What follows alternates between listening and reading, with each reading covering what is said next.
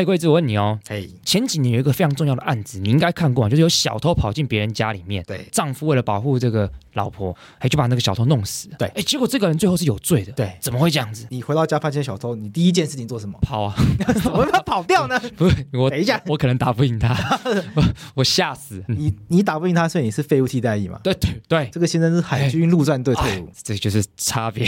差别就在这边，人家身手矫健，一身好武艺，哎，所以他做了什么？做了什么事情？三两下就擒拿这个小小偷，你说这个小偷就被压倒在地上，压倒在地上。就是你压人家脖子，嗯，到快窒息的时候，通常这个人哎，会失去用力的那个能力。哦，真的哦，就你压压压，当一个人快要窒息的时候，他不是通常会身体会陷入很明显他要窒息的状态，，对应该是看得出来。啊。所以法官基于这样的考量，认为他的防卫过当。可是如果他真的很紧张呢？谁知道嘛？就一个人带我突然跑过跑到我家，然后假设我的太太是怀孕的，对我我当然这个脑我当下理智性就只是想保护我老婆啊，对否则威尔史密斯怎么会上台打人？但是不管怎么样，这个判决引起非常非常多的争议，也很多人很多人不满，很多人像想法像我刚刚讲一样，就觉得这个这个这很正常事情嘛，对不对？对但是又有很多人也是站在你那边，对认为说，如果你已经把危险终止了，那你就应该要注意到这件事情，不能让他再超过你应该能做的事情这样子。对那如果这件事情，我们刚才讲这个这个脉络，我想真的更深入了解，而且更清楚整个这个案件的脉络，那我要去哪里找找这个东西？可以上我们法白的商城，好法白的新书，其其实它也不新的啦，它也不新了。好了，法白的好书，好书，好书。这这本书叫做《What the 法法律谁说了算？若你是法官怎么判？》这本书应该算是我们这个书里面得奖得比较多次的。嗯，是对，然后同时这本书也是跟公式以及这个呃视网膜一起合作，曾经在网络上我们有发这个动画在 YouTube 上，那后后来把这个视觉跟内容转成文字，变成我们的书。是，那这本书我觉得是我们这个法白的作品里面算是非常非常出众的，所以我建议大家如果想更多更了解的话，就到法白商城来买这个《花了发》这本书。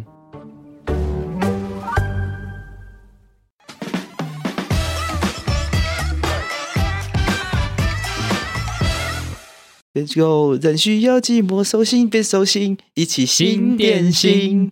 哎，有没有觉得音质进步非常多？对，你看这个音质好到我们都唱起歌来。唱起歌来，对，因为音质会把我们这个唱歌更加美妙。声音变得更加的亮丽。亮丽，没错，对，因为记不记得我们去年哎那个疫情期间，对我们那时候因为远距录音嘛，对，大家对我们的音质这个颇不满意，疯狂抱怨。疯狂抱怨。哎，那时候几乎每一则留言在骂音质。对啊，哦，你们内容很好，但你们可不可以改善一下音质？这样子，哎，你有没有发现一件事情？这个声音不见，对啊，要我们改善，是不是？就这个这就是改善了嘛。这不就来了吗？那你还记得那个时候是谁来赞助我们，让我们能改善音质吗？谁？要不要跟大家介绍一下？好，那我们就为了要感谢他，是我们这次又再次获得这位干爹的赞助，哎那我们就来隆重的欢迎他。本期节目由 Audio Technica 铁三角麦克风赞助播出，感谢铁三角给我们 AT 二零四零 Podcast 用超新型指向型麦克风加 ATHN 五零 X 专业型监听耳机。AT 二零四零麦克风是超新型指向性动圈式的设计，它可以大幅的降低环境杂音，像冷气、电脑、风扇等干扰。它可以抑制侧边跟后方的环境音，非常适合 Podcast 录音。哎，桂志，你要不要解释一下什么是超新型指向性？OK，这个超新型指向性，它指的是麦克风对于前方的声音有最佳的收音效果。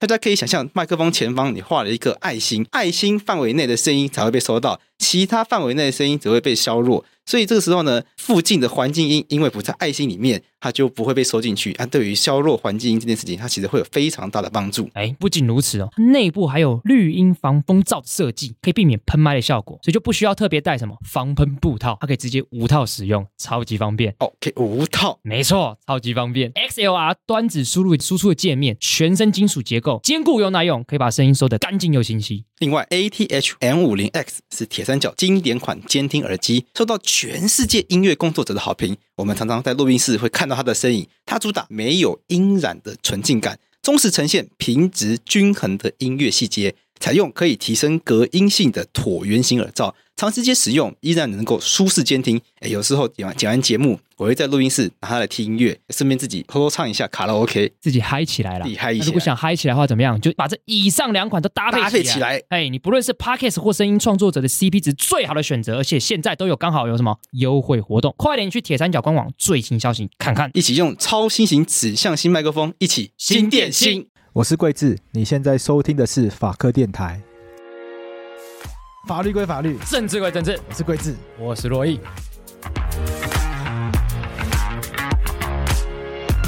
好，哎，桂智，嗯，这个我们今年啊，对已，经做了三题，这各种不同世界大选的这个观察。韩国、菲律宾、法国法国，对，然后我们每一次都找了一个不同的来宾来聊。对，哎，其实观众的反应有点出乎我意料，出乎我意料的好，好，对，对，就没想到大家对会选举这么有兴趣，这么有兴趣。跟你一样热爱选举。就。跟我一样热爱选举，大家都这么 nerd 是不是？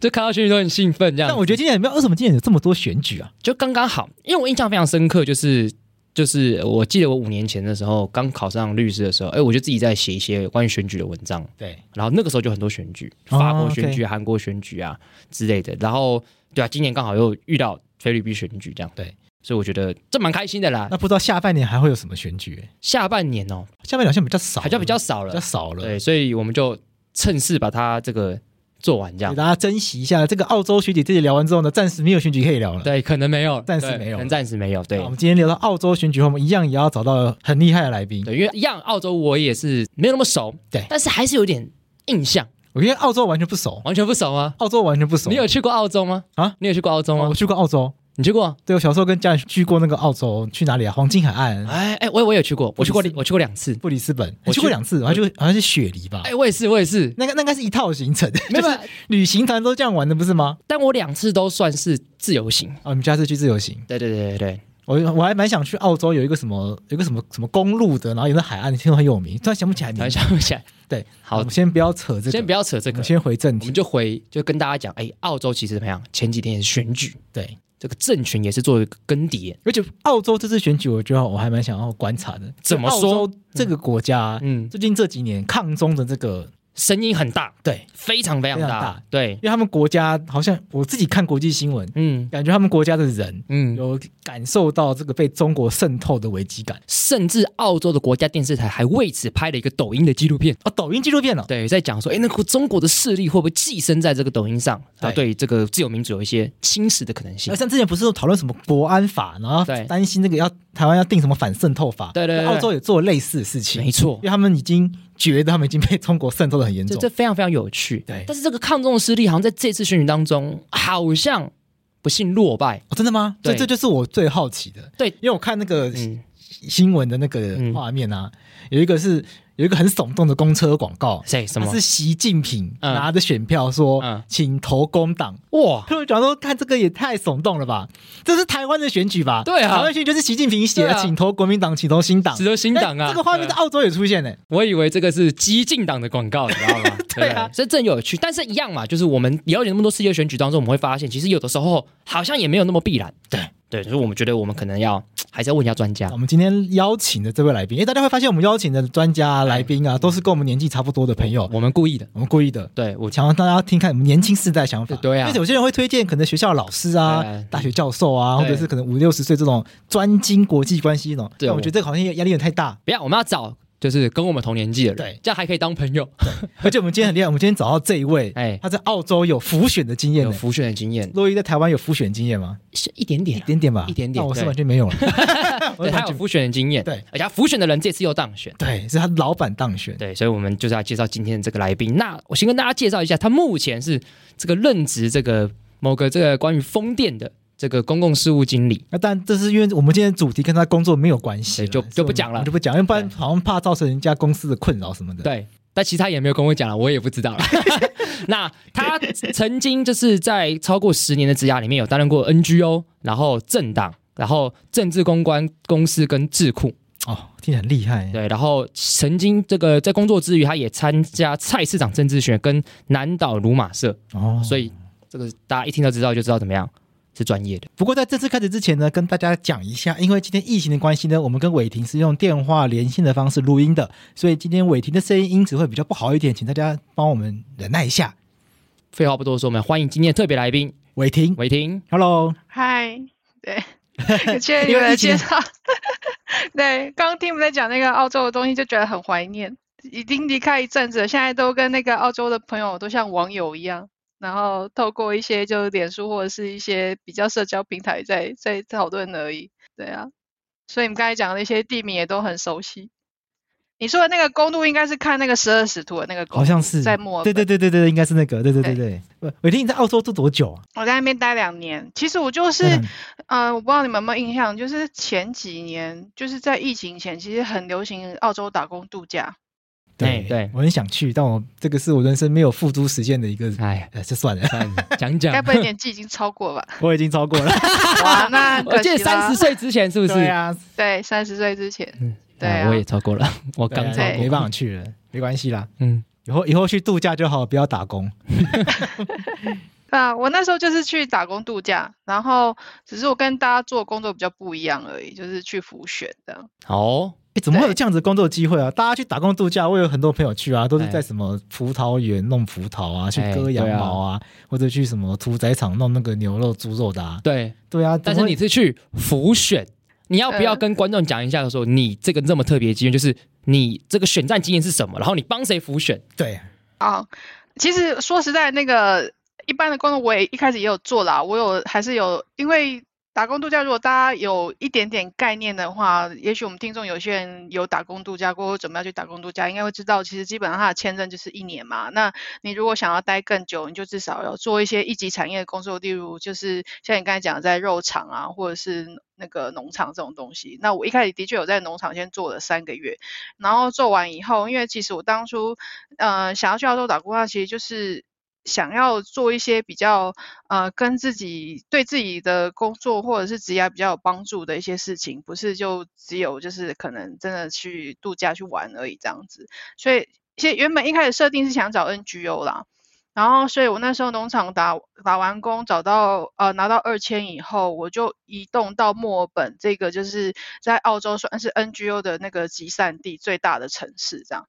那那但是那时候墨尔本，呃，我大概花了两三个月的时间，就是还是找不到 NGO 这个工作。那后来也运气很好的遇到贵人，就是嗯，我们那时候呃。有室友就跟我说，你如果一直透过网站去找，可能你永远都找不到理想的工作，你可能都会找到那种一般背包客可以找到的那些比较就是一般性的工作啊。你要找这种 NGO 是非常特殊的、特殊的的一个行业，然后职缺可能本来就不多了，所以你可能真的要去咨询一下一些比较 local 的人，看看他们就是当地人他们的那个管道在哪。要当地人找管找工作管道，通常就是呃，就是找当地的中介，而且他们的中介很特别，是政府的工作中介。那所以其实这也带到，就是说，其实那个澳澳洲政府他们在福利制度这边是做的算是蛮蛮完整、蛮好的，就是他们甚至有在帮，就是呃，就是一般民众去协助，就是找到合适的工作这样。那而且是甚至连像我们这种就是非本地人，他们也嗯可以协助这样。所以我那时候就是就找到一个当地的一个中介，而且很幸运，他本身是希腊的移民，所以他很了解这种外地人在澳洲当地工作其实不太容易这件事情。然后所以那时候他就有反正就是透过一些协助以后，然后因缘际会就找到了这个澳洲绿党的这个这个呃一开始实习，然后我实习的这一个议员呢，就是现在的那个澳洲绿党的这个我们知道党翻成中文叫党主席啦，就是那个 Adam Ban。那他这他这一次当然也有胜选，而且是呃比起前几次又在赢很多。我那时候参加呃他的那个浮选团队的时候也是赢了，那那一次其实已经是第二次了。那然后那一次我记得我之所以会有机会进去，就是因为我那时候刚进去的时候。啊、他们的刚好选战策略就想要就是转向到就是去争取移民的选票，所以哦会需要有一些就是有双语能力的人。那那华人就是我们我们先不要去定义华人啊，呃反正就是他对他们来说，华人就是会讲中文的人。好，OK 那那嗯、对他们来说，只要就是他们想要打入会讲中文的所谓的华人社群这样社群对，那当然我进去有有跟他们大概在就是教育了一下华人，其实有分很多种的，但那是后对话这样。然后 然后嗯反正就是呃那时候因为华人社群在澳洲呃尤其是墨尔本，其实算是蛮大的一个社群。那嗯，所以那时候刚好他们的策略是想要打入移民社群，然后就有有需要像类似像我这种人这样子，那就就进去就是协助他们，就是来做这个复选的工作啊。那至于之所以他们会想要就是打入移民剩余，也有一个很重要原因，是因为他们那时候才刚做的民调，跟对手之间的差距就不到一百票而已。那好奇一下，那他当时的对手是哪一个政党？就是这次赢的工党这样。哦，哦，所以就前面有在提到说，哎，那个工党跟绿党之间的关系怎样？我觉得那个很有趣啊，就是说，当然他们在啊、之前也曾经组过联合政府，嗯，但是实际上他们是竞争同样的，他们的应该说他们的选民是有重叠的，通常都是对啊、工党失望的人会投绿党。你可以想象一下力量跟民进党的关系吗？是吗？有点像吧。我不知道我不知道怎么我精确去拿，体感认为是这样啦，也许很多人不认同，但我体感认为是这样。但是我只对我会，我觉得他们重点不一样，但是会不会因为工党是大党嗯，啊，绿党应该是相较是比较小党，对。会不会是民进党跟激进党的关系？可是喜欢激进党的，好像不会对民进党失望啊。我先说，这是我个人的体，对对对对我我个人的感觉，我身边支持时代力量的朋友嗯，都不喜欢国民党，也都不喜欢民众党，可他们会觉得真的哦，他们也未必没有那么喜欢，嗯，他们未必很讨厌民进党，但他们会觉得民进党做的不够好。OK，理解对我的意思是这样。哦。那我好奇啊，他这一次选举的对手也是工党对，哦哦，哦，这个有趣哦，应该说这个应该说工党跟自由党也都有啦，都有派人，因为就两大党一定都会派人。对，讲到就是说差差一百票啦，然后所以那时候嗯才会进去的关系。对，观众听到这边，那一定会很好奇，就是那澳洲到底是怎么选？对因为每个国家的选举制度都差异非常非常大嘛。对对，我们举举例来讲，我们上次分享过菲律宾，对菲律宾副总统跟总统是怎么样分开选的？对，这个是完全不一样。对，那大家就很好奇，那我们澳洲他们这次我们都说它是国会选举，但是国会选举这次很明显工党赢了，嗯首相就换了。那我们就可以直观知道它是一个内阁制这样子。伟霆跟大家再介绍一下，就是那在澳洲有没有哪一些政党是比较有名的，然后比较会影响整个澳洲的政治，那他们分别代表的立场又究竟是什么？这样子。好，就是我我觉得澳洲的政党跟台湾的政党比较不同，是他们左右的那个路线比较明显一点。如果大家对所谓意识形态的左跟右有比较了解的话，那嗯所以我们从右边的光谱开始讲，因为这次被打败就是右派的，就是自由党。我们通常都会讲自由党，可是实际上它其实有一个跟它一起联盟的这个国家党。那可是因为可他们联盟太久了，所以其实很很多时候，你不管看澳洲的媒体或国际的媒体，他们很少提到另外一个党，都会讲的都是自由党。可是实际上它背后是一个联盟党，那这是比较偏右翼的。暂停一下，就是因为每个国家的左跟右意义不太一样，哎在澳洲的左跟右指的是什么？你如果以就是劳动政策来看的话，就是右翼的这个自由党，他们呢就是比较不那么就是支持啊、你说他不支持劳工也不对啦，就是说他相对来讲，就是对于劳动权益不是他的主要关怀。OK，那可是像左翼的这个就是工党，就是他们其实是有很强大的工会系统一路支持上来的，所以劳动权益会是他们的主要关怀这样。了解。然后另外就是说，你也可以看到，就是例如说像在移民政策上面，就是在工党这边可能就会比较保守一点，因为他哦们就会对移民可能会有比较多的考虑。因为你可以想，就是这种工会出身都会希望就是工工作比较是在地人优先，所以他对可能移民政策的话会。比较相对来讲会保守一点，这样。那另外，例如说像在对企业的政策上面，你也可以看到，就是那个呃，在右翼的像自由党这边，他对企业相对来说就会比较友善一点。然后还有再像最重要就是社会福利制度。社会福利制度的话，工党这边他会比较支持社会福利制度，愿意花比较多的预算在建立社会福利呃社会福利制度上面。可是自由党就相对比较少。我印象深刻的地方就是我那时候去的时候，其实是工党正在走下坡，可是那时候他执政。那然后呃那一次算我老板赢了，可是实际上就是呃后来上台的是那个自由党。然后就是后来大家很讨厌的那个 Tony Abbott，就是就是他被制作了很多就是呃很可笑的漫画，因为他其实本人长得有点有点有趣，就是呃，不知道大家有没有看过那个《魔戒》？嗯，魔戒里面就是有一个那个，我已经忘记那个角色，就是很喜欢那个魔戒的那个那个那个那个角色叫什么？哇，糟糕，我没有看魔戒，你有看魔戒吗？我忘记名字了，我大概知道讲谁哎。对，我一时间忘记他叫什么名字，反正就是那个很喜欢魔戒，然后每次只会拿着拿着他的那个魔戒，然后那边说 My precious 那那一个那个角色，然后 Tony a b 常把被他们他们两个人的影像常常被重叠在媒体上面的，可见澳洲人有多讨厌他。可是咕噜哦，啊，对对对对，就是就是他，就是他。那你们可以再搜寻一下 Tony a b 他他长得其实跟他有点像这样。对啊，咕噜吗？对。那咕那个谁啊？咕噜之前那个谁有有人说那个很像咕噜啊，那个洪秀珠，真的假的？对，然后所以所以我那时候印象深刻，就是说那时候从工党换到那个自由党的执政的时候，最明显的就是预算社会福利预算整个被大幅删减。哦。哦，所以你就可以看到那个政策的改变是很明显的。就是不同的左翼跟右翼政党上台以后，那个那个政策的改变就很多。所以像这一次就可以预期，现在工党上台以后，他们社会福利预算就会增加很多。而且实际上这也是他这次的政策了。你看到他这次政策里面有讲很多，包含要增加一些老人照顾的预算啊，要增加一些其他的社会福利预算。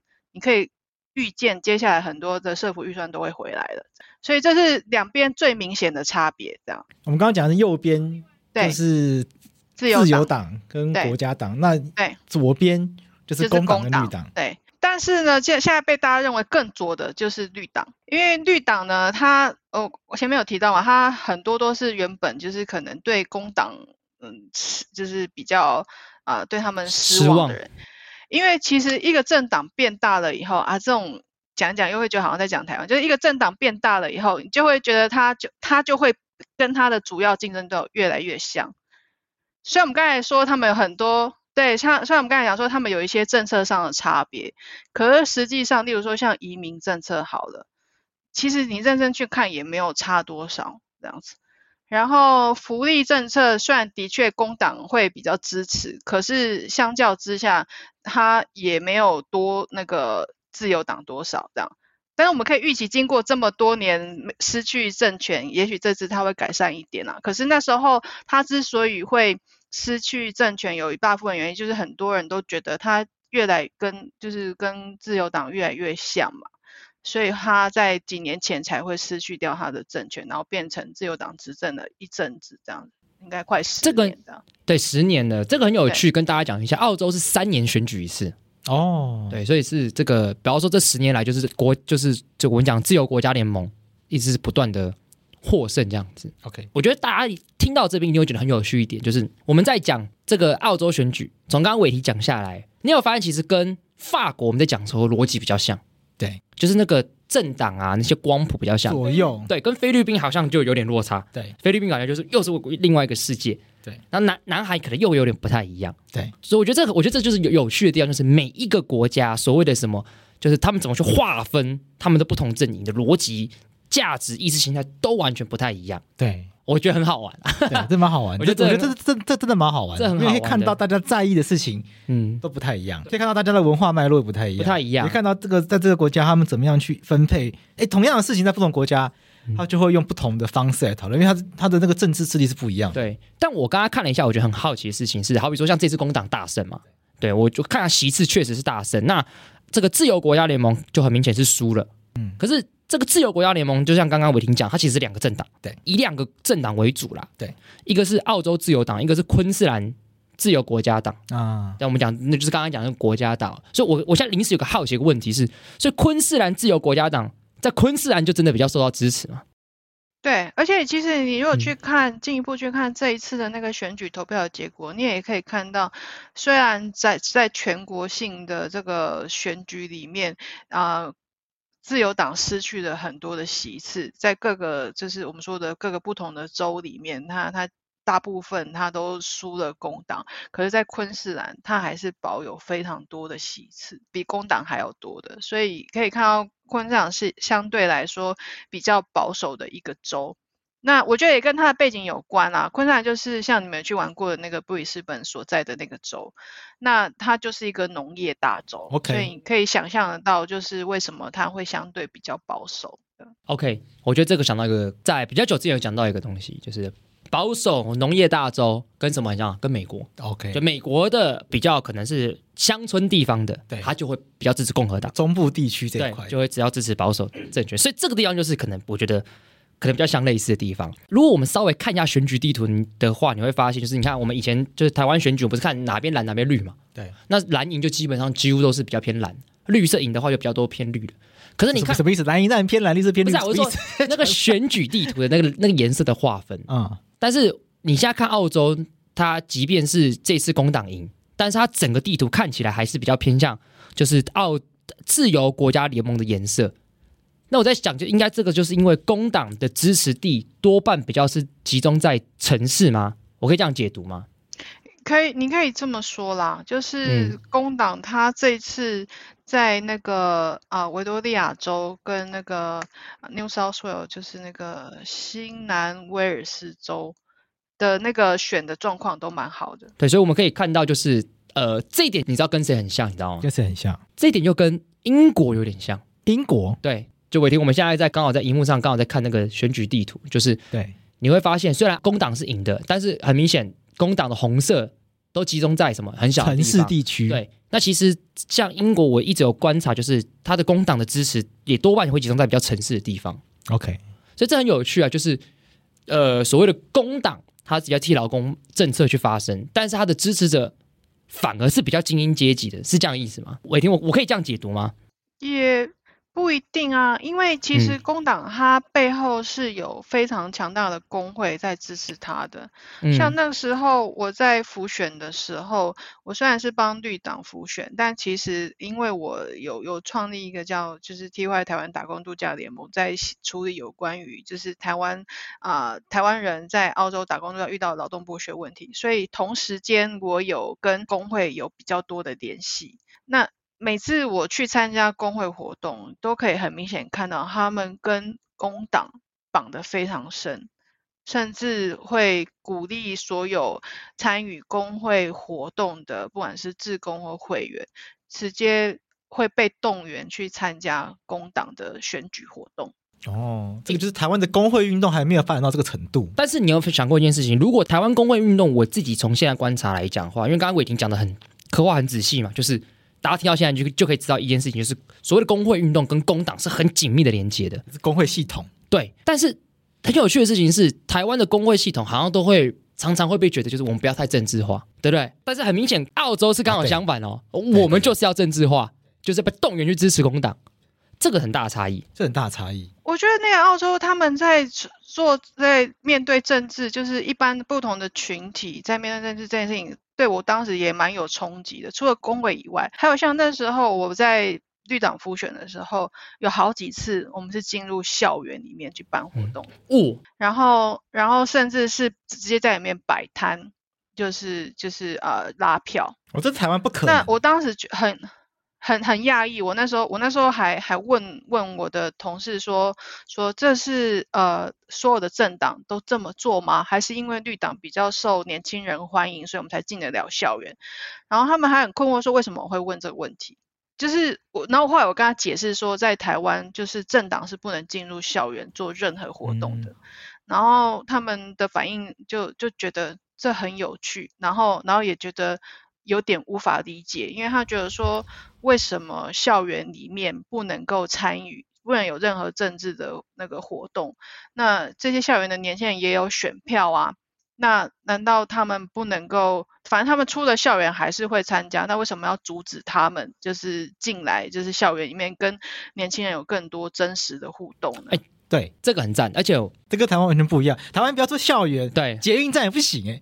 对。到昨天搭捷运的时候，发现就是不是叫什么哎怎么禁止在怎么禁止拜票活动，对对。然后很多社区的那管委会都会在社区贴说本社区谢绝拜票。，对对。所以台湾就是觉得政治不要进来比较好。但我觉得，我觉得要跟观众讲一下，是我觉得这是有脉络的，因为过去对国民党时期的时候是党政军全部强制进入校园，就大家都必须是国民党的，对。所以受到这个状况底下，我们抵挡的方式就是那先退出，对，可是澳洲跟台湾不太一样，是澳洲都平等嘛，就每一个政党，我们不不会哪一个是有一个系统性的植入学校。那彼此既然是平等的话，大家进入校园竞争，我觉得有何不合？OK，对啊，所以我觉得台湾就是、就是因为在白色恐怖跟国民党统治的那个状态底下，所以造成大家对于政党进入学校是害怕的。但其实我觉得白话点来讲，是政党不是不能进入学校，是不能像国民党那种方式去进入学校。你不能用控制的方式，你不能去设立一个教官，然后当国民党的鹰犬，然后在整天在仁和寺那边就是这边这边监视别人，不，这个不是政党进入校园的方式我。的观点比较不一样，我觉得是因为白色恐怖时间太长，嗯，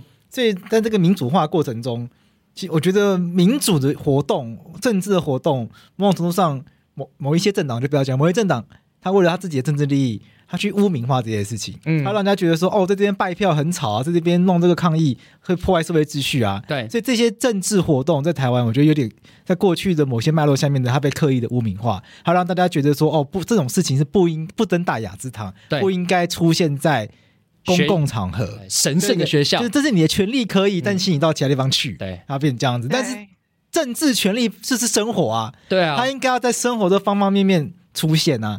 你你你刻意视而不见，什么意义呢？就像伟霆讲的，对啊，学生在学校里面不能够参加政党活动，所以呢，他就到校外参加就好啦。对啊，那还不如就让他在校园的时候，从小就开始培养这个民主的氛围嘛。对，同意，从小开始熏陶嘛，对所以不是说把它视而不见，觉得啊这大便很脏不要碰。我觉得有台湾的氛围一直是这样嘛，讲到陈抗，讲到这种拜票，大家就觉得哦利益利益输送碰挂钩，对贪污腐败。你都被控，你都是被控制。那如果大家一直对政治是这样的想法的话，台湾民主怎么会进步呢？哎，对啊哎，，对不对对？所以哎这是我的想法。我觉得台湾的民主很可惜，这过程中它被有一些政有一些本来应该是干净的，当然参与的人过去当然有很多狗屁倒灶的事情，一定会但是这些事情被放大，然后让民众不喜欢污。名化这件事情。反而会妨碍台湾民主进步了。那我觉得澳洲这个是很棒的例子，因为我也很惊讶，因为刚刚一听到，我也我我光听着觉得很冲击甚至。进入校园，哇！对啊在台湾明天就在联合报头版，我跟你讲，像洛伊之前在在大学的时候就弄一个陈抗社团啊，对啊，异异性社团，异性社团跳马社，对我们觉得学校搞东搞西这样子，被。当成是学校里面的顽劣分子，我真我真的，我其实有被系上的某些人真的哈被。认为是报名这样子。因因此失去了某一些机机会了，对对，这个之后 之后之后后再说。好，我们回到澳洲的东西，要继续问伟霆的事情，就是那很明显这次这自由国家联盟输了嘛？那自由国家联盟之前的这个首相啊，叫做 Scott Morrison，我先打断一下哎，我们讲了半小时，嗯。我，们还没有讲澳洲的政治制度是什么，因为对。讲选举讲半天，他们这次到底选的是什么，我们还没有讲呢。你你想要先讲选举制度？因为我总是要有一个轮廓吧。好，有些讲，那就先讲选举制度没问题我们不。需要深入聊，但是总总总是会有听众朋友，他根本就毫无概念吧？啊，对啊，大家，而且我们的听众有时候很挑剔，很喜欢听一些硬的知识，不讲硬的知识还不开心啊对啊我今天这硬到爆，我跟大家讲，澳洲的选举制度，我看过世界那么多选举制度，最难的。对，以前政治学上讲到这个地方，我都我那个我自己在读，我都跳掉我们先不要讲那么困难的那个东西，我们先讲澳洲政治制度，嗯他们是总统制还是内阁制？内阁制，内阁制所。以那个虽然不选国家最高领导者，澳洲的国家最高领导者元首是谁？哎，就是最大党的那个党主席，不是不是吗？应该是英国女王吧哎，。是吗？是，哦，但哎是，他有个哎你看但他有个代理人，但他有个代理人在那个澳洲，他有代理人他有一个总督在澳洲哦，。真假的对？，澳洲那个国会通过法案之后呢，是给那个英王的英国女王的总督批准或他实施的。是大英国协的其中一个国家，哎，那那我岔开一个好奇，我好奇，那谁可以当总督？女王指定的吧？这我还真的没有想过哎。对，因为听起来这个职位很，我我超想当的，你说他的工作就是出来签签名就消失这样子吗？我我超屌，我超屌，但我不用负什么政治责任。没关系，这个我们再查查看。好，再来查查看。所以英所以澳洲的嗯名义上的这个元首，他就跟日本跟英国一样，好 OK，就是他是还是呃不能说日本一样啦，因为澳洲是大英国协的会员嘛，但是也是元首是元首是一个没有政治实权的人，对。首相才是有政治实权的人，对，所以他们今天是在选的是议员，对，然后选完议员之后才决定首相嘛，对。对不对？好。所，以这这是工党大胜，所以就对。变成工党的党魁要去当总理。对，可是他们的选举补充一下，就是他们哎。议虽然选的是议员，但是呃，他们还有分就是参参议院跟众议院，哦，对，所以是众议院的最大党的那个领导人才可以作为首相。OK，OK 就大家知道这件事情，但重点来喽，怎么选？对，这个很困难。英国就很简单，单一选区一票制。对，那个选区大家谁最高票谁就当选。对，然后每我们一个一个算，就谁最高票。对，澳洲可不是这样子。我觉得澳洲的那个选举制度啊，投票那个方式啊，哎，在以前辩论的时候会拿出来当例子。对对，但但是就觉得说这个选票制度很好，对，不会浪费选票。但是重点来喽，你大概解释了三分钟，在场没有一个人听得懂，裁判都听不懂。我后来是上 YouTube 看，澳洲有一个澳洲他们的公共电视叫什么 ABC，嗯，还有做一个短短片哎。呦，真的解释啊，我贴给你看都没有看，你有贴给我吗？你可能确诊在睡觉，所以对可以播出来。你确诊事情可以讲吗？应该可以啦，我们下一集等一下再录再跟大家讲。好，反正用用影片看，澳洲人看懂了。，OK。但是不管怎么样，太复杂了，我们还是请专业来讲。交给伟霆，要不要介绍一下 澳洲所谓的制度叫什么偏好投票制？那到底是什么？好复杂，听说还要排顺序什么之类的，跟大家解释一下。我跟你说，其实他们这个偏好投票是复杂到可能他当地人都解释不清楚，所以我 我可以先讲一下制度跟实物上就是当地人他们怎么处理。制度上是这样来讲，就是说以以众议院来说呢，就是他们现在划出一个选区，例如说以墨尔本这个选区，好，墨尔本市区的这个选区，那假设今天有十六个候选人参选这个这个选区，那你选民你就会拿到一张长长的票，里面有十六个候选人，那每个候选人上面都会有格子，你就要开始从这十六个候选人里面填写你的排序，而且是一到十六都要写，都一个号码你都你都要就是都算废票。对对对，所以你说什么？漏掉一个号码就算废票，对，所以你一到十六都要写，每一个格子都要写满这样子。好严格哦！哦我的天哪，！好严格哦！那写到后面那个晃神，哎，新党跟统驻党，我还真的不知道怎么排嘞。好，所以实物上是怎样，你知道吗？实物上就是因为不会不会有人想要就是去记得所有他自己的排序，而且你想这样他要写多久？他如果投票的那个所里面，然后在布帘后面才开始在那边想哦，这一到十六怎么排？他可能投一张要投非常久，所以实物上是这样。通常每一个那个候选人，他就会直接就是印好一个那个偏好的那个那个类似像投票小抄给他们。然后上面就只会建议说你一到十六怎么排，然后当你投票当天，你就带着这个小抄上面上进去照抄就好了。跟公投一样哦，跟公投一样哈、哦。跟那个二零一八年的公投一样。对啊就进去背哦，三好两坏你们。对啊，对，那所以选举制度太复杂，这太复杂，哎反因为太复杂。这这太复杂了。而且像刚刚贵志有查了一下，台湾曾经立委最多人最多人一次在几个选区选？这很有趣。二零一九年台南有三十一个人去登记，哎，我要到三十一，写到什么哎时候我真的会疯掉，会疯掉？我真的我真的疯掉。我跟你讲，王炳忠跟张安乐，我真的会不知道要怎么排第十五还是第十六，我真的会排，我可能会站在投票所那边站一个小时，我真的不知道怎么排。王炳忠十五，张爱乐，王炳忠不行啊，怎么可以排倒数第二？对啊张爱乐倒数第二，啊写不下去，也不行啊，对啊，哎，哎，会不会有这样的状况？就是大家都不知道怎么办，还是他们已经习惯了？他们已经习惯了，所以经通常他们都会带小抄进去。而且呃，岔题讲一下，其实啊、呃，他澳洲选举还有一个跟我们最不一样的地方是，他们当天还可以拉票，所以你会看到就是拉票，对，所以投票当天你会看到很多就是候选人的竞选团队跟他的志工会在投票所外面发送小抄给你。所以你如果当天忘记哦带也没关系，当天会有好多人发小抄给你，那所以会不会有有有一个人说，哎，发给你，我不要你的，我要他的？会 有可能。会会哦这样子，对所以我们总结一下，嘿，假设港我住港湖嘛，嗯港湖区五个人参选，我要按照自己的喜好从一编号到五。对对。那那这个顺序拿来干嘛？对，就是对排完，然后对，要呢？干嘛？为什么要这么麻烦？为什么不勾就好了？所以这是这是投票部分，接下来这就关系到怎么计票。所以你看，像今天已经他是礼拜天投的嘛，到现在还有五个席次还没有决定到底是谁当选，就是因为这个计算吧？计票太复杂了。他们计票通常这样，就是我今天假设这一个选区我有假设有一万张票好了，那也就是说我过半就是我要拿五万零一张票，那所以他第一次开开票呢，他就是开出这十万张选票的所有第一偏好。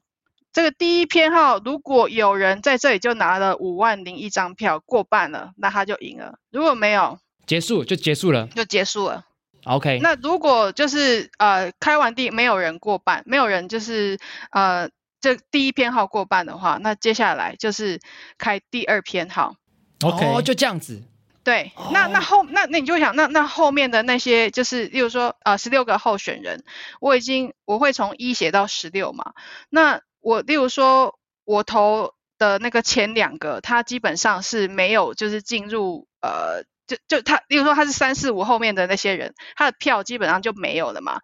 那他的票就会开他的第二偏好，然后第二偏好，如果假设例如说他是呃属于工党的，他这个第二偏偏好的这张票就会被送到工党去，工党就加一票。哦，所以所以有可能是我第一编号开完之后，我领先桂枝一点，结果对但是因为桂枝的立场比我温和一点，所以第二编号开完之后，他反而反胜我这样子，会有这样的状况。有有这个可能，对，嗯所以你会看到，就是说，人家一直说这种选举比较不会浪费选票的原因，是因为，因为例如说像工党跟绿党有很多就是他的后呃他的支持者是重叠的，他可能会挣扎说，啊，那感觉工党比较有赢面，那我我我投工党就好，不要投绿党这样。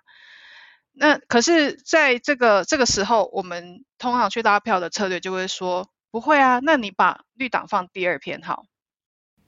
哦，对了，我确定一下，所以你在绿党那时候的浮选的经验就是呼吁大家把绿党放第二偏好，没有，这是一当然是个策略吗？当然，首先要他们放第一偏好，然后遇到那种很犹豫说，可是我觉得那个我我比较想要支，我觉得你们很好，可是我家人希望我就是那个比较支持工党这样子，或者说我嗯。觉得你们好像赢不了啊这样子，那我们就是说，那你只给我们一个机会放第二篇好。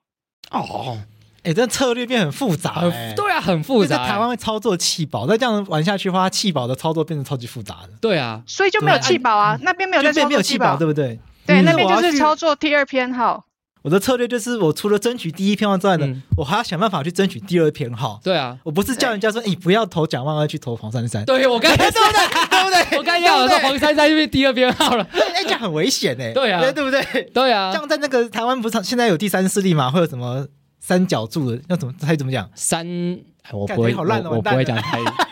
在那种可是玩法完全不一样。你你的对手他不是这样做，你的对手他会建议，就是说，如果假设你，例如说像那时候工党跟绿党的那个呃的票数不是很接近吗？对，那那时候的工党都是建议他的选民直接把绿党排最后一个偏好，啊，我知道，对对，然后你这个票就永远嗯不可能，你这个票就永远嗯不可能被算到绿党去，对，哦，所以这样才合理。因为只有第二偏好才有机会被嗯记录嘛。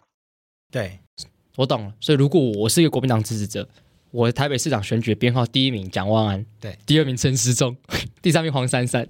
假设啦，就会变这样子，因为不想让黄珊珊有机会，对，就是做二忘一的那个二是最危险的。所以反而有的时候变成是这个偏好会有两种状况。就第一种就是我真心会把跟我意识形态相同的候选人按照喜好顺序排，第二就是我我会想要让某一个人获胜，对那我会反而会让我心中比较喜欢意识接近意识形态的人把他排最后，哦，会有这样可能。所以你要把张安乐放在第二偏好。哎哎，哎哎，哎这样到最后张安乐当选，对，当当然当选了会。变这样我。对台湾的民主的破坏，我推了一把，我我一辈子良心不安，我三天睡不着觉。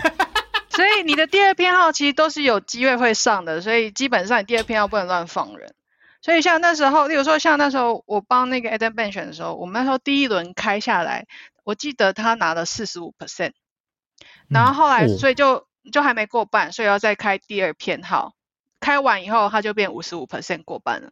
哦，哦，对，也就是说有十 percent 的票就到他那边去了。这非常有趣，各位，你看我们讲法国的时候不是二轮投票制吗？对对，那就那个策略就会不太一样。对，对，那这次你看这种偏好投票制很就很有趣，而且很好玩。而且看这种政治制度啊，对，你不觉得设计的时候那个美好的想象，跟实际在玩的时候都会有落差吗？都有落差。在设计的时候是希望大家不要浪费选票，按照自己喜好从一排到十六。对啊，但在投的时候呢，你超爱那个一，所以你会把你很不喜欢的人摆到二去。对，所以你实际投的未必是真的按照你心中的那个期待对讲下来的。可是这个也有可能是因为他们所采取的制度就是一一个选区只能选只能选上一个人嘛，对吧？对，所以就会有这样的状况。，众议院这样子，那如果然后参议另外一个院一样也是选党。嗯，哦，他对。也是投投党，投党也是排那你也可以偏偏好。投人，那投人的话，你就变成也要写，就是好，就例如说我这个选区的参议院，呃，参议员我有五个政党出来选，然后我每个政党我都有自己的名单，那可能加起来的那个候选假设有五十个好了。你如果今天不想选党，你要选人，那你就变成你要写这五十个偏好。你就要从一排到五十，简简单来说，不分区名单，要么你就是一国民党，二民进党，三时代力量，嗯，不然就是国民党不分区三十个人，嗯。民进党三十个人，时代力量可能十个人，那就是七十，那就是七十个人嘛，都要分开。你就从一写到七十，所以其实大部分人不会这么无聊啦，他会选党就好了。对，直接哦投党，哦，好有趣哦，好有趣哦。好好玩哦。你，觉得台湾适合吗？不适合。我们那时候其实有就有在跟朋友讨论说，台湾如果要要这样子投的话，应该会暴动，因为就是开大家会不信任这个开票的那个结果，因为太复杂了。掉太复杂，你光是要跟大家解释这个怎么多开，啊对，但不过我觉得可以模拟一下，投也要解释，开也要解释。你看光公投，光公投不过就拿十张选票骂翻都搞得乱天，七八糟丁。手中生气。对，顶到他生气。对啊，对啊，哎，这个真的是，但我觉得很好玩呢。哎，而且而且我突然想到，澳洲是不是强制投票？对我刚刚想要讲这个，对对，就是不投票会怎样？不投票就会被罚钱呐、嘿，他们是不是要？但他们是要嗯先去登记才能投票对。那你一旦登记，就一定要去投。所以我只要我不登记，我就可以不用投。嗯，但是你不登记也算是一种你不投票啊。我记得那时候不登记也是会被罚的呢，哦，所以一定要去登记，然后一定要去投票。因为你哎是有选举权，但是你却没有登记也没有投，其实是会有问题。而且通常他那个登记是啊、他其实已经有名单了，然后他会寄一个那个单子去提醒你要做登记。OK，哎，澳洲很凶哎。好凶。哎，那所以投票率真的很高吗？投票率每次都超过九成啊！哎，我跟你讲，澳民洲主奇迹。澳洲真的很凶的国家哎，对，哎不准不投票。对那投票还强制你，你一定要排顺序。哦，就真的耶对，你第一你一定要来投票，第二干你一定要把功课做好啦，对你不能乱投啦，顺序你都要都要了解的非常清楚。我在台湾这样搞的话，嗯，全部都去拿小抄。对啊，对啊，民进党支持就拿进就是手手机这样子。对啊，我 我一定跟爸妈讲说，哎，等一下你们就这样投。对，哎，一三二四五八六。对 对对，就会这样。那澳洲也会这样吗？就是大家投票的时候，就是互相都大家都带小抄，然后互相命令说你要怎么投，就是会搞成这样子吗。我是还是他对他们来讲。嗯，还是对他们来讲，他们已经太太习以为常，所以这不会是一个就是去拿出来讨论的事情。我是没有听到他们可能会为了选举就是这么强烈的动员。我说家人跟朋友之间啊，比较至少我没遇到。对，但是小抄这个东西就真的很普遍，因为太难了，所以大家一定会带小抄的。我觉得很有趣。很好听，我们接下来是不是因为投票制度、政府制度讲差不多了嘛？大家学到新知识，今天可以带回家了。对，那我觉得接下来聊一些跟台湾有关的话题，因好为，大家都在意嘛。对其他国家每次选举完，对台湾最关心的事情是什么？会不会变亲中？对，每每每次都这样子，对，台每湾次都这样，亲中反中，台湾直接关心人家会变亲中，对啊，对，搞得好像人家本来很爱中国一样。对 而且有时候我我都会好奇，就是干，搞不好人家根本不在，根本不 care 台湾人，然后我们台湾自己很关心这样子。对，但是我觉得不管他们 care 不 care 台对啦湾人，，嗯，他们变得亲中，就更有可能对他们不利。对，这是事实。他们如果反中的话，也许就有机会靠近台湾一点。对，因为像之前的首相 Scott Morrison，好像大家都说他非常反中，对一，直一直骂中国这样子。可是像现在这个当选的工党啊，对，在澳洲被贴上这个亲中的标签嘛，习近平都出来了。对啊，那个广告之耸动。对在台湾还没有人敢这样弄广告。说真的，在台湾民进党敢去买一个公车广告写用习近平的脸说请投国民党吗？对啊我，相信台湾人不敢这样操作。这样弄反会反效果。对，嗯，就在澳洲玩成这样，这可见中国因素在澳洲应该也是一个左右选情的某一个关键事项。没错。对啊，那我们听听看，我一听那那个在澳洲这次这个亲中反中的因素，在选举中会是一个焦，它是一个焦点吗？其实不是、欸，那个 就是 呃，你看台湾人在自嗨，你看又来了。台湾本来自嗨新闻就是截取这些看起来很亲中反中的因素，其实还好。对对对，因为每我看到新闻都工党上台，台湾完了，就就是这样子。对啊，实际上是这样子嘛证。明着我们都以管实际上窥天呐、对呀，第一个先讲说，这次比较大家都在讲说，其实实际上比较影响选民投票的，反而是像气候变迁的这个议题，哇，人家多进步啊！天哪，也不是因为也不是因为进步，是因为真的是切身之痛。我不知道大家有没有印象，几年前的那个森林大火，啊，那个真是澳洲有史以来最严重的一次森林大火，就是不只是那个动物，就是很多动物真的就是在这场大火里面，就是就绝种死亡很多啊，数数量很嗯多，而且很多人也被影响，是连就是很嗯多人的生命财产也都被影响。所以那一次的森林大火有引起，就是澳洲对于这个气候变迁的这个议题有很深刻的这个这个感受。然后再来就是最近也是因为气候变迁的关系，他们有那种就是极端气候下的这个呃，就是水灾。也是影响到的很多人的生命财产安全，所以呃，气候变迁，你你怎么去因应气候变迁？你有没有什么样的政策去减缓这个气候变迁所带来的伤害？这个也是反而是他们关注的焦点，甚至他们这次有一个一个团体，就是专门啊、资助，就是愿意在处理这个议题。晚一点可以查一下，但是我印象中我有看到这一题，就是说，呃，他被他不只是是关键，而且甚至有人愿意出钱，希望你支持这一题这样子。如果你候选人愿意哦出这一、支持这一题的话，你可以拿到一定的选举经费的。所以这真的是每一个国家关注的主要议题，真的都差异甚大。啊，对，在台湾很难想象气候变迁成为国 对啊民党，国民党有一天翻盘就因为气候，他们支持气候偏迁，，Oh my God，感觉 我真的我真的难以想难以象想，象。我真的难以想象。如果。民进党下一次不管是赖清德还是谁谁出来选，嗯，打气候变迁牌，一定输啊，Who care？对啊，但台湾其实也饱受气候变迁之苦啊。但是没有像澳洲这么严重啊。但其实你看，嗯台湾其实才刚经历完百年大旱，哎，对，前几年小林村那个风灾，对啦，这不都都都气候变迁造成的啊、但是你看，去年大旱，今年雨下的雨下到我都快发疯了。我的爱溢出就像雨水，对，真的，真的就像雨水，你知道对啊吗？对啊，所以这真的是每一个国家真的差异甚大，很难想象气候变迁在台湾可以成为一个左右选举的议题，很难想到韩国瑜在台上跟大家讲气候变迁。你说韩国瑜上台，对，如果韩国瑜上台，这个气候变迁口号是什么？水流得出去，真的，哦，水流进来，水水龙头打开要有水之类的，之类的 对，泡泡澡浴缸要有水啊。我们要我们要当筛子，之类的。很难想象，就是台湾的民，而且也很难想象台湾民众会真心的去关心这些议题。对但当然，我觉得如果可以往这个方向发展，一定是好事了，对啊，但是每个国家脉络就是不太一样，就是不太一样。对啊。对，那所以好奇是，那既然气候变迁是主要议题的话，所以呃，我们讲的保守政权，好比说讲自由国家，就 Morrison 他们，他们做的不好吗？所以他们才这次输这么惨。第一个像就是说，在气候变迁这一题上面，他们基本上是呃没有呃好的应应对策的，然后嗯。更别提像说像像我自己个人也很关注像那个呃再生能源的发展这件事情，他们几乎是没有就是国家级的政策在处理再生能源的开发。那那所以呃这这部分其实你可以看到，对一般的澳洲民众来说，只要他是关于关心气候变迁的人，他其实是很不满意，就是呃之前的这个自由国家联盟政府他们的一些相关的政策。那当然疫情也有受到影响啦，就疫情就是他们的一些处置的方式，并没有让就是澳洲人民觉得很满意这样子。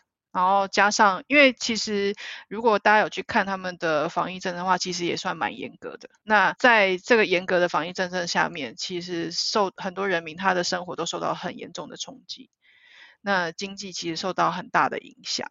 所以这种对政府的不满就很容易就是转移到选票上面，哦，完全可以理解。啊，对啊，这个防疫我觉得真的是 无解啦。防，我觉得疫情已经成为世世界民主国家影响选情一个没没有一个国家是因为我觉得干我们防疫做超好，超支持政府，没有一个没有任何一个国家。对你看哦，我们讲韩国选举的时候，文在寅会输，当时他们也说什么防疫，防疫，但是韩国其实明明被评为世界上防疫最好的国家。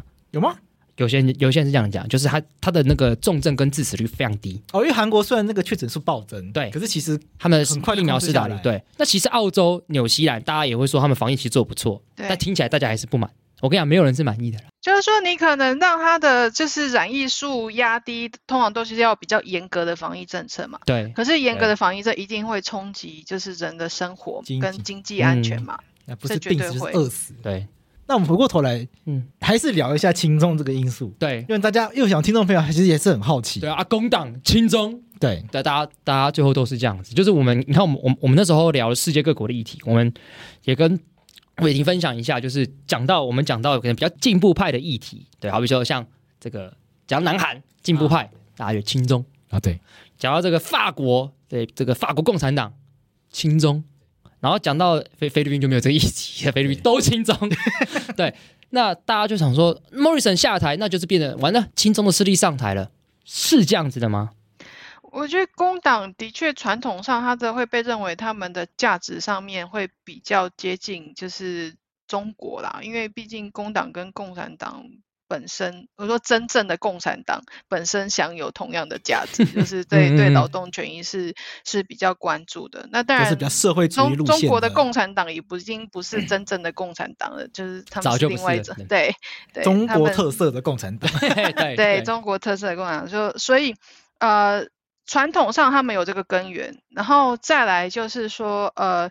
的确，现在的这个要准备要啊，已经上任的这个新的总理，他以前啊，在因为工党以前也曾经执政，然后他曾经担任一个叫就是 Kevin Ru 的那个啊副总理，那 Kevin Ru 就是一个很有名的、非常轻中的一个总理，所以我我觉得大家打断一下，你说那个是陆克文对不对？对对对对对，就是所以大家会。把它视为说他可能也是很轻重，我觉得这可以理解。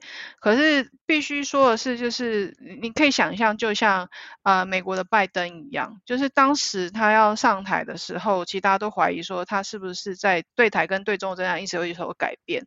可是实际上这种东西就是它是一个国际趋势。今天美国跟澳洲之前的前任政府会。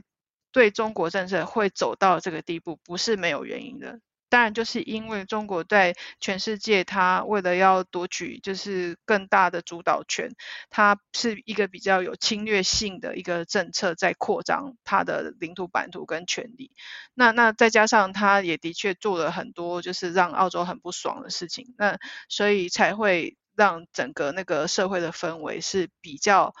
嗯，怀疑就是中国，然后比较没有办法，就是接受中国的这种扩张策略，甚至怀疑他是不是已经啊，就是入侵中国，而而且这个是。之所以会有这样的一个怀疑，是其实起源于有一本叫做啊翻译成好像叫《无声的入侵》吧这本书。我我有看过，我有看过。你有看？我有看过，对，我有看过。我我刚才就在，其实我刚一开始讲到澳洲轻中，我就一直想到这本书，但我一直忘记中文的名字。我印象非常深刻，它就是澳洲出来的书。对，OK，无声的入侵。对对，它这本书造成蛮大的轰动的原因，是因为其实这个议题一直在民间有在被讨论，可是都没有人。人有系统性的把这个议题好好的整理，说到底他已经入侵到什么程度了，然后把一些具体的市政列出来。那这本书是很全面性的去讲，包含在校园呐，在一些就是民间的组织，中国怎么样去渗透。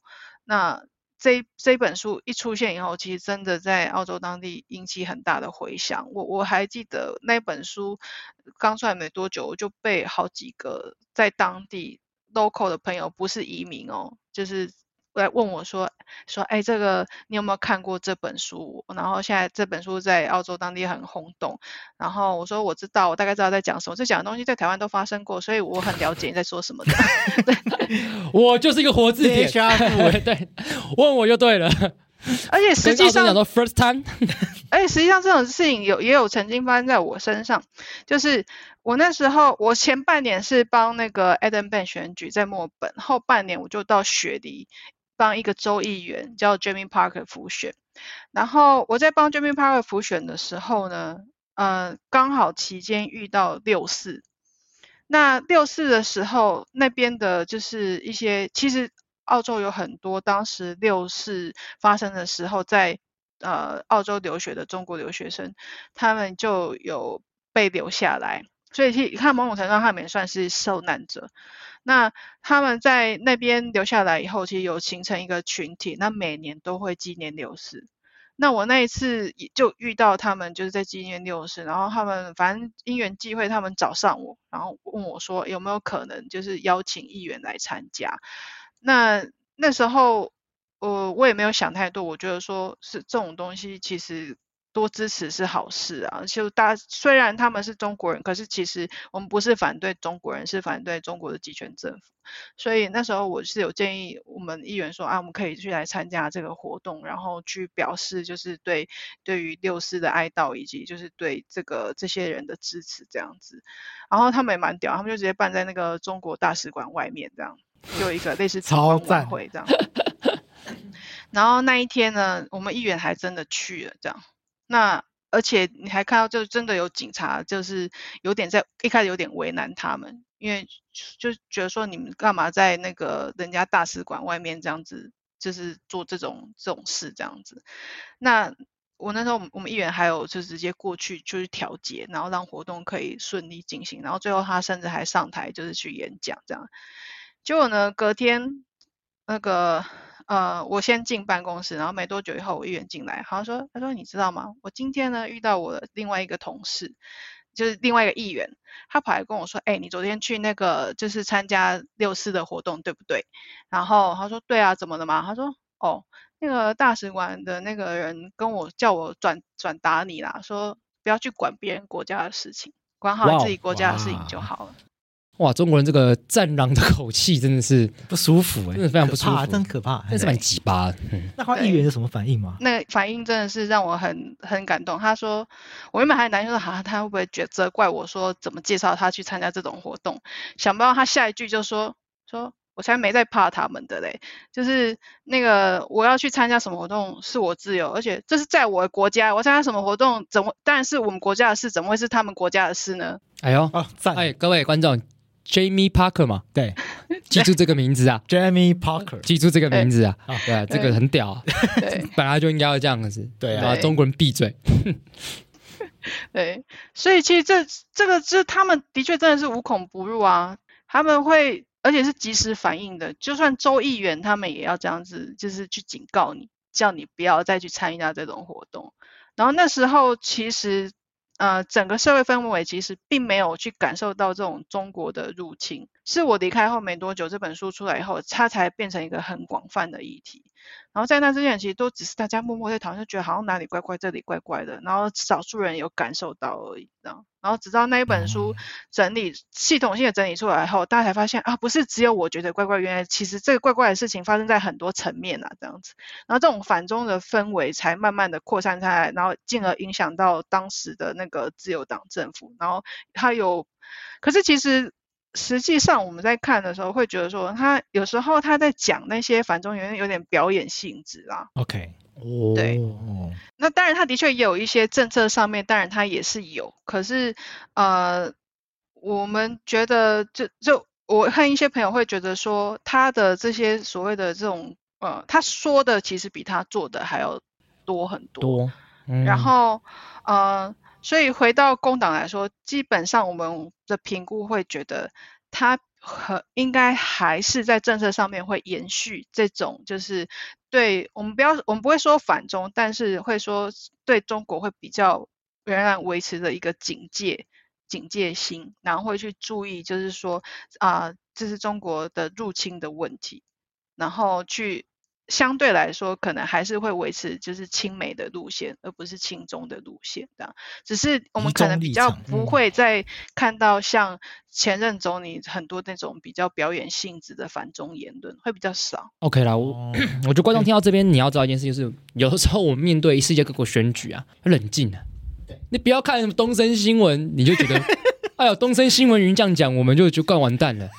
就是这，你还是要冷静下来，就是知道说，其实每一个国家，就是对这个政那个外交的政策，其实有的时候，我我自己觉得，就是我们观察下来，其实这些在那个不同国家、不同的政党，他们对内的立场可能差很多，对。但对外可能有时候没有大家想象中差这么多，因为那是个趋势。对，因为你国你你对内你有强制力，可对外你没有，对，所以我们可以看到，就是共和党那时候失掉政权，变成美国变民主党上台，拜登上台，大家就要完了完了亲中，现在看起来好像也没有这么夸张。对，所以或许面对澳洲，我们可能也是要一样思维，就是那个反中已经变成他们的国家的外交的一个趋势，尤其是澳洲其实跟美国在外交政策上其实是非常非常的，尤其是国防议题都有很多的合作。对，所以或许我们不要这么的，就是紧张。对，就是也不要那么的焦虑，就觉得啊完蛋了，一定怎么样怎么之类的，没有这么一定我。分享我的想法是，你要去想，在一个小国面对强权，澳洲其实也不小了，澳洲其实也不小了。我刚才你在讲台湾吗？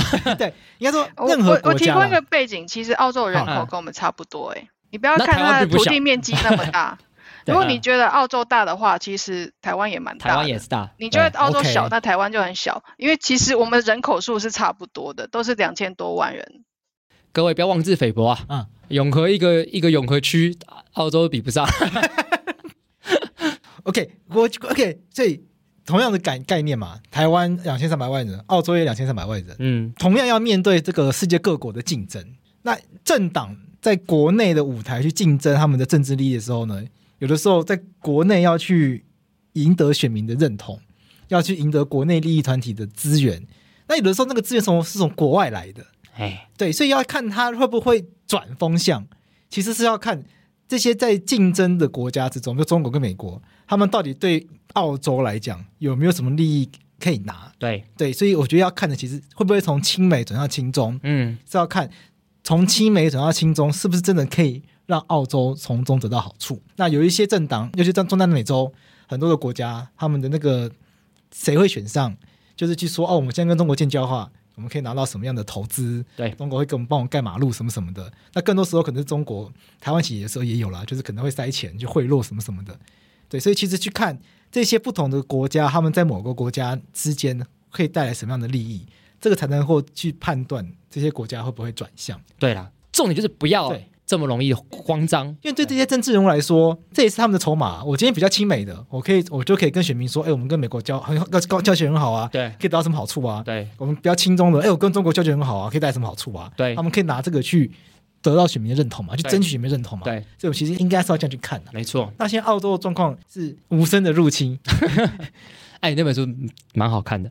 有类似芒果感的感觉，对有点强烈，嗯，对不对？对，可能不到芒果感的地步啦，但是就是说，嗯比，较类比对因为，但因为可能没那么严重。对，因为澳洲相对于我们，他他们对被中国的威胁还好啦，就是中国就是 尽可能在嗯扩张他们的势力而已嘛。那最近一次的案例就是他们直接亲门踏户到他们家门前的那个所罗门群岛这边啊，所以基本上对澳洲来说。他今天考虑的不是亲中啊，还是反中，比较，我觉得美国也是啊，我自己也观察，其实各个国家都一样，都是在考量是国怎样的外交策略对他争取国家利益的最大化是最有帮助的。对，这比较是他最主要考量，他不是为了台湾，不是为了反中，不是，他是为了他们自己的国家利益这样。我觉得各位就是有时台候湾也是嘛，对，台湾也是说什么亲美的话多好多好多好，其实重点是亲中多好多好多好，怎样对台湾好了。啊？对，对了，啊，很明显，亲中对台湾一定不好了。这个各位观众一定要知道这一点啦，这一定要知道的啦。你要不要说我觉得亲中对台湾好，干不用听了啦。